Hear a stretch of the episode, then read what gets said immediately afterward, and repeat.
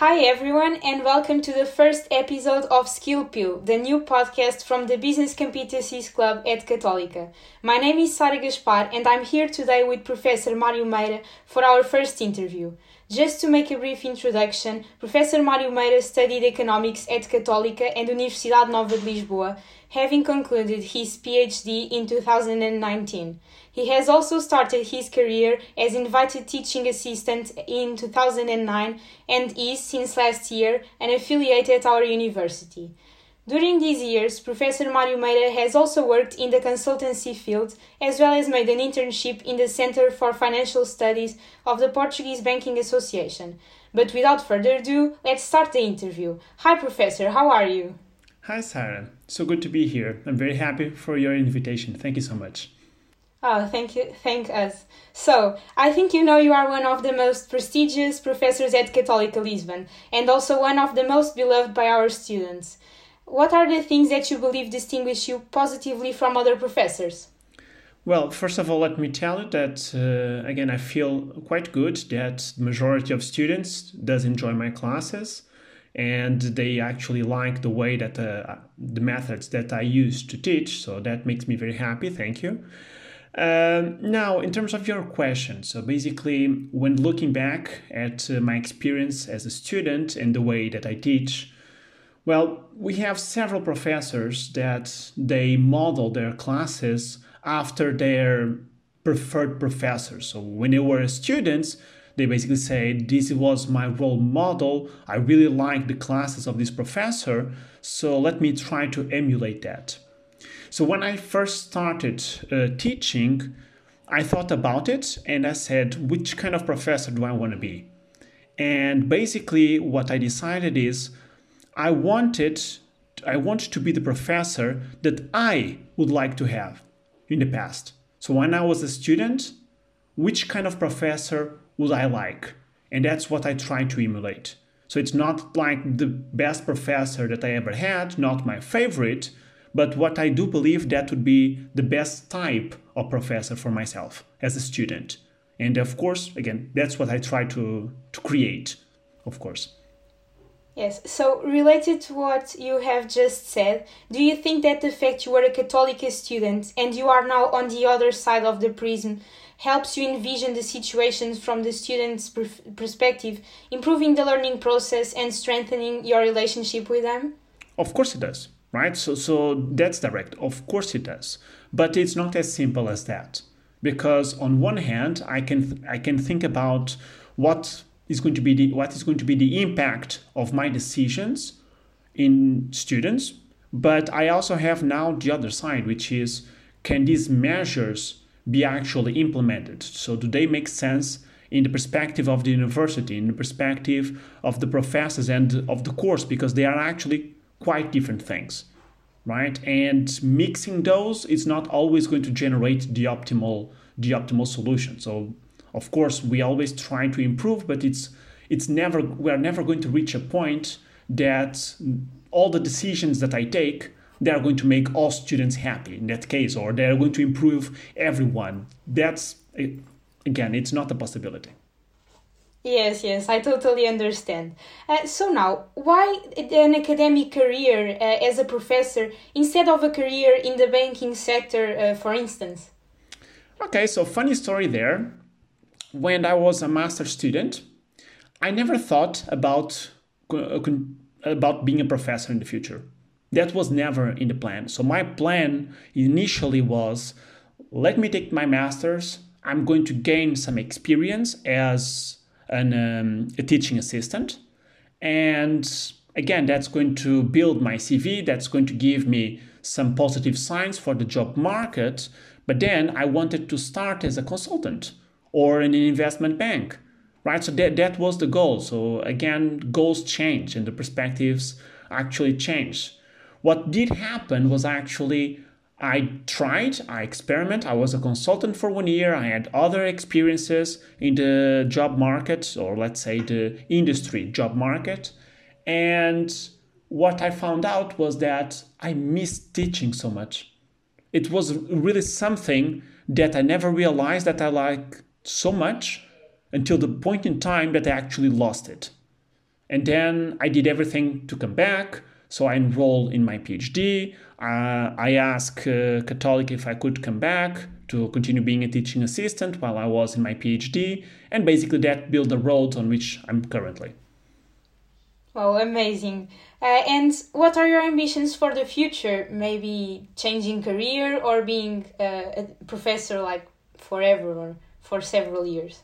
Okay, like I told you, we actually never know. And that's one message that everyone should have in mind, which is you should make plans. You should fight for your plans and you should have a vision about what do you want to do. If that's what you are actually going to do and if that's actually going to happen, then that's not the same point. We should build a vision, we should build a plan, but you should open yourself to the possibility that actually things will not happen exactly like that. And if I tell you right now what I want, yes, it's to continue my academic career. Um, I want to gain new experiences. So there's still lots of things inside of the university that I can do and that uh, that I have ambition to do right? So I still uh, plan on continuing uh, research. I still want to to move to the levels above. So again, professors they have several levels inside the university. So I, I plan to continue to improve myself. And um, right, so that's basically it. So if you ask me right now, I'm really happy being a professor. So it's one of those things that many people they wake up uh, on the on the Sunday and they think eh, tomorrow I really need to go to work. And I don't have that. I never have that feeling that I, I don't want to go to work tomorrow because I really like my job. So it's it's one of those lucky things. It's it's not that usual for this to happen. Let me tell you. So that's why I say that right now, yes, I want to continue. But we never know so, what opportunities might come certainly two big take uh, takeovers for our students that we should love what we do uh, and also that sometimes things don't go as planned but it's still okay. So now focusing on the main purpose of our club i would like to ask you some questions related to it. To start with what are the skills you consider essential in your day-to-day life at work but were not taught or developed for example in the university? Organization. So if you want to succeed, if you want to try to be among the best, it's not only a matter of you are the most intelligent one. And then I can talk a little bit more about that later on, but the point is you need organizational skills. Uh, let me tell you what I do. So, for example, I have um, uh, always open in my computer uh, a small Word document or something equivalent that has my to do list. And my to do list, let me tell you, it's something to tell me what I need to do, but I never manage to finish within a day. That's not the point. The point is, I need to maximize the number of points on that list that I can actually solve. And this is crucial. You're going to take, you're going to get to a point that the workload might be overwhelming, and you need to manage, you need to prioritize your tasks. So, for example, let, let me give you an instance, right? If I know that I'm going to have, I'm going to have, let's say, uh, an exam or a, a quiz at the end of the week, I'm going to start preparing in the beginning of the week, but not focus only on that. So I continue the work on the other courses. And then as I progress through the week, the amount of time available to study for that specific quiz should increase, right? As you get closer. But this is about time management. It's not to say, I have this deadline, so I can neglect all the rest. Because if you do that, then you're not managing well your time. Right? So again, this is for me the most important one. I was when I was a student, I had a, a process. Right? So I actually had a process. So this is not going to be that appealing to many students, but I was the one that when I got home from classes, I would study every day. So if I if I study a topic in that day, in that day when I got home, I would study that to make sure that first I had the questions from the things I did not understood to ask the professor next time and also to consolidate because as soon as you get to it in the end the number of hours that you're going to spend is going to be much lower but this is not a pleasant thing because in the beginning you say but i don't have that much work No, but you're going to save time later on, right? And that's again organizational skills. So for me, that's yes. the, the most important one by far. Yes, uh, I'm still at university, but I also feel like like organizational skills are very, very, very important. But what difficulties were most preeminent when you finished university and entered the job market, and how did you face them? Okay, I think that the the we can separate this question into into two parts. So the first one was uh, applying to the job market. So what difficulties I got there, right? Because we have basically here two sides, which is, are you already employed or not, right? So when I was on job interviews, um, I still felt that I should have prepared better. So for, let me give you let me give an example. So when you prepare for a, a job interview, it, it's quite important that you prepare not only for the job that you're applying to, but rather for the company itself. And it's on the hands of everyone to do the following, right? So I'm going to apply to, uh, let's say, EDP. So what I'm going to do, I'm going to research the, the firm. I'm going to know where the firm works it has activities on what exactly and where. And just look at some financial statements. Again not doesn't need to be very detailed but it shows when you get there that you know where you're applying. And that's quite important. And the other side for the job the for these job interviews was the preparation for the interview itself. So many of the skills that i actually got were learned by myself through experience. And for that, my recommendation is this when you're starting to apply to the job market, you should apply to several things, not only the ones that you really want. So, going back to my experience, I wanted to start as a consultant. On my mind, that would be a very great place to start because it would give me several tools that I then can apply to several sectors and several in different kinds of corporations. So what I did was uh, again I tried to, to to prepare myself for, for the interviews and I did that by not only preparing for example mathematical exercises to make sure that my reasoning was on point, that my math was on point and all of that, but I also applied to other jobs. And when I applied to other jobs, I'm not saying that I was not interested. So you should have always some interest on, on that job, but that, that was not the plan, right? My plan was to be a consultant. So what I did is still I applied to those, I went to the interviews and I gained experience. Some of them offer me the job, then of course I reject, but again I gain I gain uh, lots of knowledge. Some tips like for example, always bring some paper with you and a pen. Why is that? Because if you have a technical interview with some numerical components, I can just pick up the pen and uh, the paper and I can ask the, the people, the, the person that is doing the interview, so can you please just give me a moment and I'll reflect on the, the question and then I can take notes and actually work out the math. So that's very important. And then sort of sub, uh, things more small, let's say, like for example, how to behave, not to just uh, shout out an answer because we have the pressure that the person is asking us right now, so it's anticipating an answer right now. No, that, that's not the case. You can you can just take a few moments to think. But these are like things that not always people tell you about job interviews. So these you gain by experience. Okay, so that's the, the, the first part of, of the question. The second one, so when I started to work, there were some skills, and I think that are, again, soft skills that I actually was lacking, right? And I think this is going to be normal. And again, everyone does that. But for those you that don't do that, they already have a jump ahead. And that's the point here. So when you start working, it doesn't matter which job, there is a huge learning curve right? So there is a huge learning curve and you need to learn lots of new things. And it's going to represent a challenge.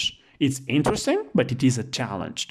and we want to show work we want to show that when we start that we can do something we can do the job therefore many people what they actually do is that they are always asking for help because for example let's say Sara that you need some piece of information information and you don't know what where that information is it's normal not knowing and what are you going to do ask someone where is it it's fine to ask, but you cannot ask them 10, 12, 20 times a day.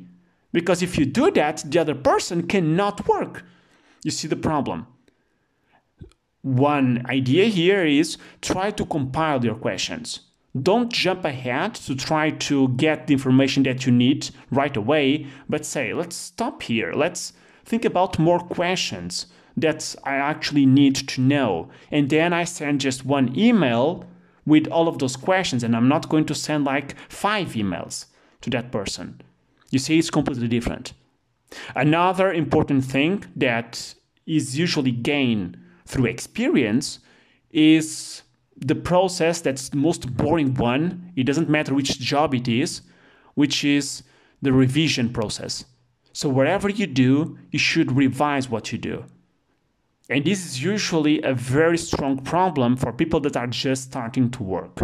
And it's something that your bosses and whatever is above you in the company, it's going to call to your attention. And that's not nice, right? So when they call, so this is not correct. Because when you actually see it, it's of course it's not correct. So this revision process is, is something that I would like for someone to, inf- to tell me that how important it is right? To show that your work might not be complete, you are just starting, might not even be completely correct, but the revision process that you did was very good. And some tips, like for example, pick up a pen and as you read, you follow the pen. Because if you do that, then your eyes will not move away from that sentence. Because when we write something, we are like addicted to what we wrote. And if you do that with a pen, it helps out a lot, let me tell you, a lot. I still do that with exams nowadays, right? So think about it. Well, lots of tips here for our students uh, that I think everyone will enjoy. Um, and so I think many of Catholic students would like to know a little bit more about you. Uh, so I would like to ask you, who is Professor Mario Meira behind the scenes? Okay, so let me clarify. As a professor, uh, as what a person, what exactly do you mean behind the scenes? Because we can have several perspectives, right? Well, I think um, like at home, uh, out of university, I would say. Out of the, out of the university. Yes. Okay, so we go back to to time management and organizational skills because my available time is not that great. It's not that great. That being said, I've been I've been quite severe with myself uh, lately, basically in terms of uh, exercising, because it's it's it's something some area that I work so many hours. I'm seated so many hours that I need to have more activity outside. So we. Uh, exercise by myself or pick up my son and we go for a walk and we go play on the park so these are kind of activities that i doesn't matter how much work i have right i rather lose two hours of sleep but do this but do this so this is this is something that for the last few months is actually quite important in my life uh, more things uh, what can i tell you behind the scenes that I am a little bit of a workaholic. I think that everyone already knows that. I, I don't need to to tell you that much. But uh, again, we go back to, to that time management thing because I make sure that I always have time available to to be with my family. So they are never, never in second place. Right. So even in COVID, the, the, the, the few times that I have to teach are the only times that I lock myself in my office because I actually need to be locked in my office for a few hours. But then the first thing that I do when the class is, is over is going to help my family, trying to be with my family. I try to connect with my friends as many times as possible and um, again, that doesn't give me much extra time. So if you have a, a more concrete question, I well, it's about uh, balancing things, right? Yes, you you're going to get to to to an age very soon. So this pass this goes very fast. You're going to get to a point that it's it's it's always time management. Everything in your life is time management.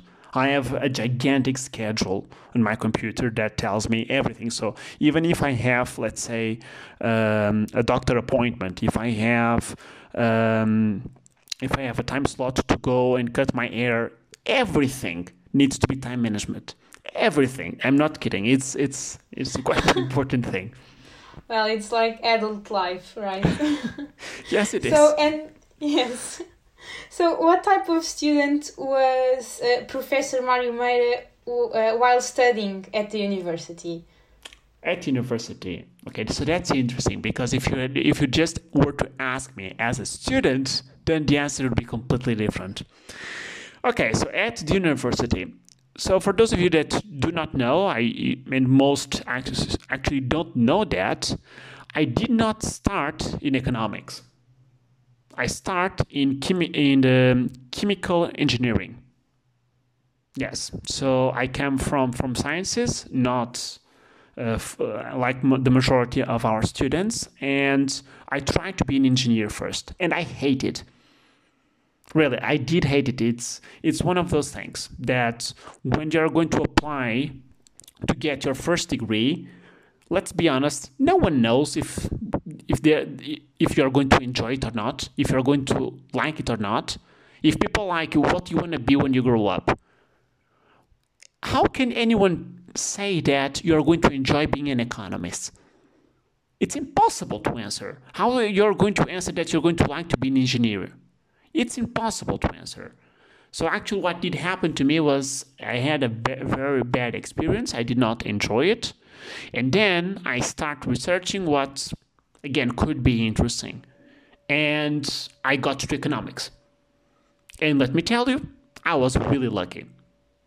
Right? So I was really like lucky because I, I, I saw from the beginning that the opportunities there were really good. And that I would like that. Right? So do we have the two factors. Do you have the opportunity side and you have the enjoyment side out of that. And from the moment that I saw that I had that possibility, then I fought with everything that I had to be as successful as I could. Right, so th- that's exactly the point. It's uh, it's not a matter of being the, the always the smartest one or the one that understands everything, but but rather how much effort you're willing to put, because this counts for everything. So once you see this opportunity, right, you should fight with everything that you got. And this means, in my case, for example, uh, as I told you, after the class in the same day, I was studying. I was making sure that I understood. So I work with everything. So that's why I take it a little bit personal. Maybe I shouldn't. When students are not willing to make an effort, I'm not saying that you should do the same effort, but they are not willing to do the effort. If you have the opportunity, then it's on your hands to make the effort and that's what usually I try to to push from students. So yeah, basically I was that kind of student. I was always organized. I was always fighting. And for example, when I didn't got a grade that I think that it was possible for me, I would got so upset. You have no idea. So upset that the first thing that I would do in that day after the grade came out was to pick up all the materials again and study to go to the next exam to try to improve my grade. I never ask for a grade that should not be mine, but I always fought with everything. There were, I think, I, I don't want to, to, to mislead you, but I don't know if I did like 10, 12, or maybe more exams to just improve the grade in grades. Right, so, so it was a, a quite big effort. So that's why I take it personally sometimes when students say, But I need these extra points. I'm giving you the opportunity to have the extra points. Whoa. Well, okay, an astonishing experience at the university, but um, for sure, some tips also for our students that are listening to us. Um, so, if you could travel back in time, would you change anything in your university years? Okay, there are there are quite a few things that that uh, I would change because again the market changed a lot. The, the the the market when I was an undergraduate student, it's not not even close the same that it, that we have nowadays.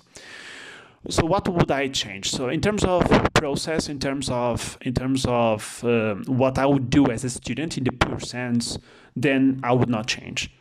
Uh, let me be honest. I think that I did the best that I could. So if I did the best that I could, then I have no regrets.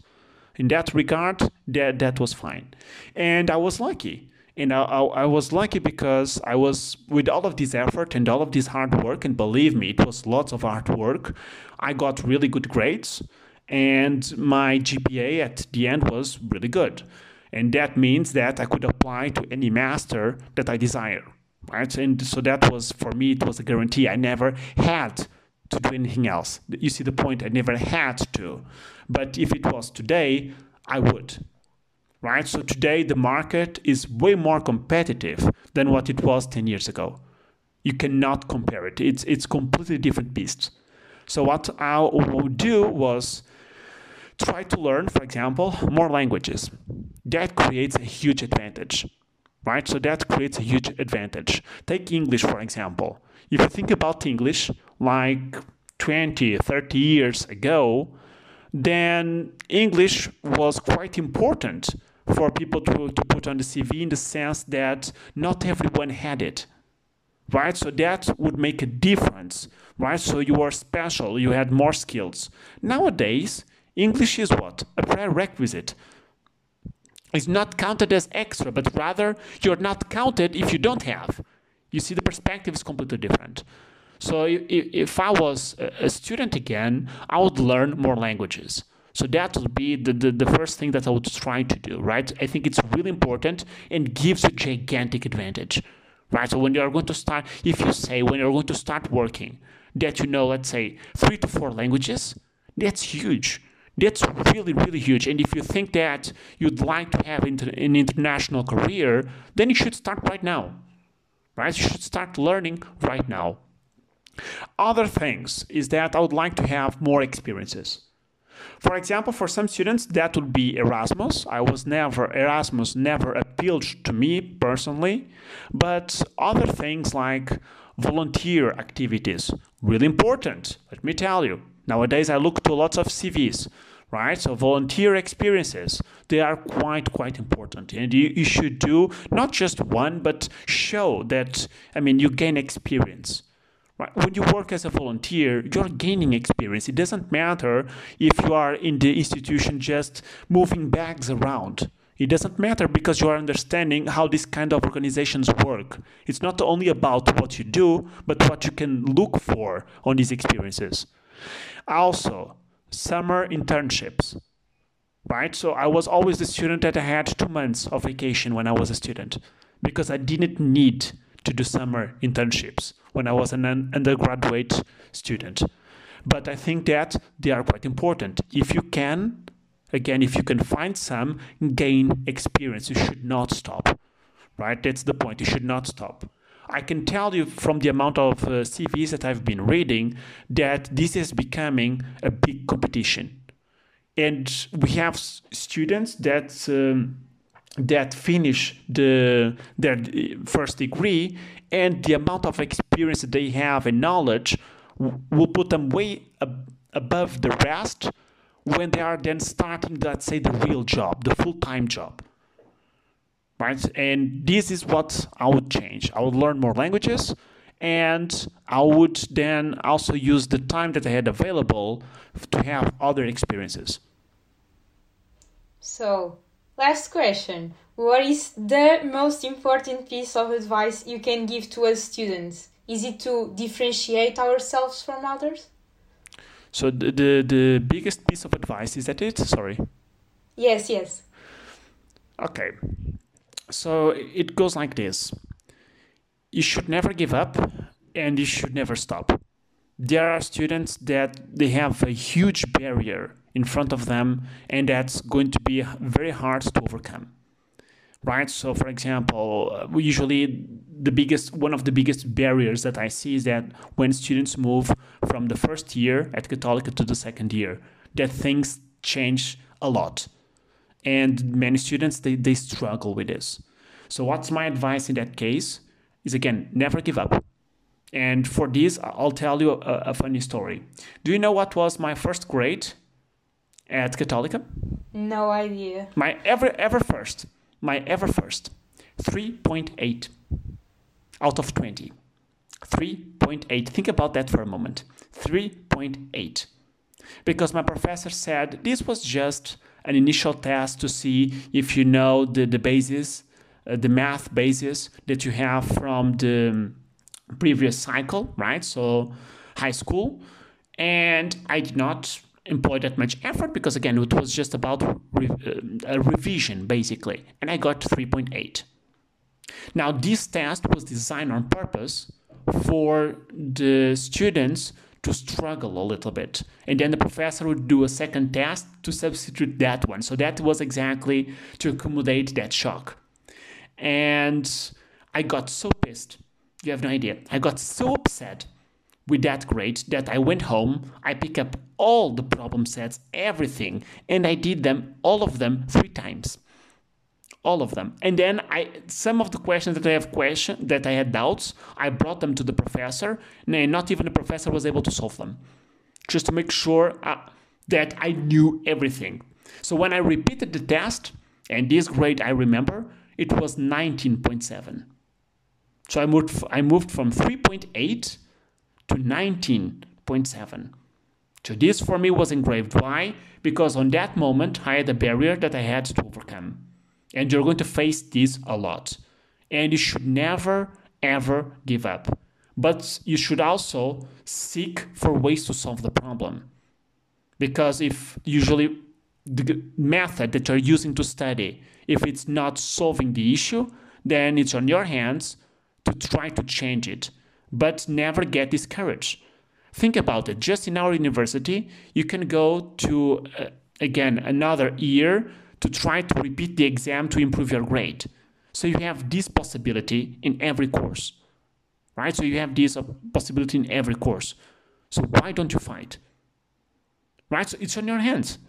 So why don't you fight to, to, to get better? So if that was not the best, if you have a barrier, then do something about it. Don't get discouraged right? And it's it's very easy to give up but it's very hard to say i'm going to put more effort. I'm going to do more. I'm going to do more. That's much harder. And that's my main advice. It's not only about being again the smartest one but also the one that is willing to put the effort. Okay so this is the end of our interview uh, I would like to thank you, Professor, for being part of this first episode of our podcast. Certainly, our students will enjoy this a lot. Uh, I would like also to give a special thanks for my team members that worked with me in preparing this episode, and we will be back soon. Bye. Bye.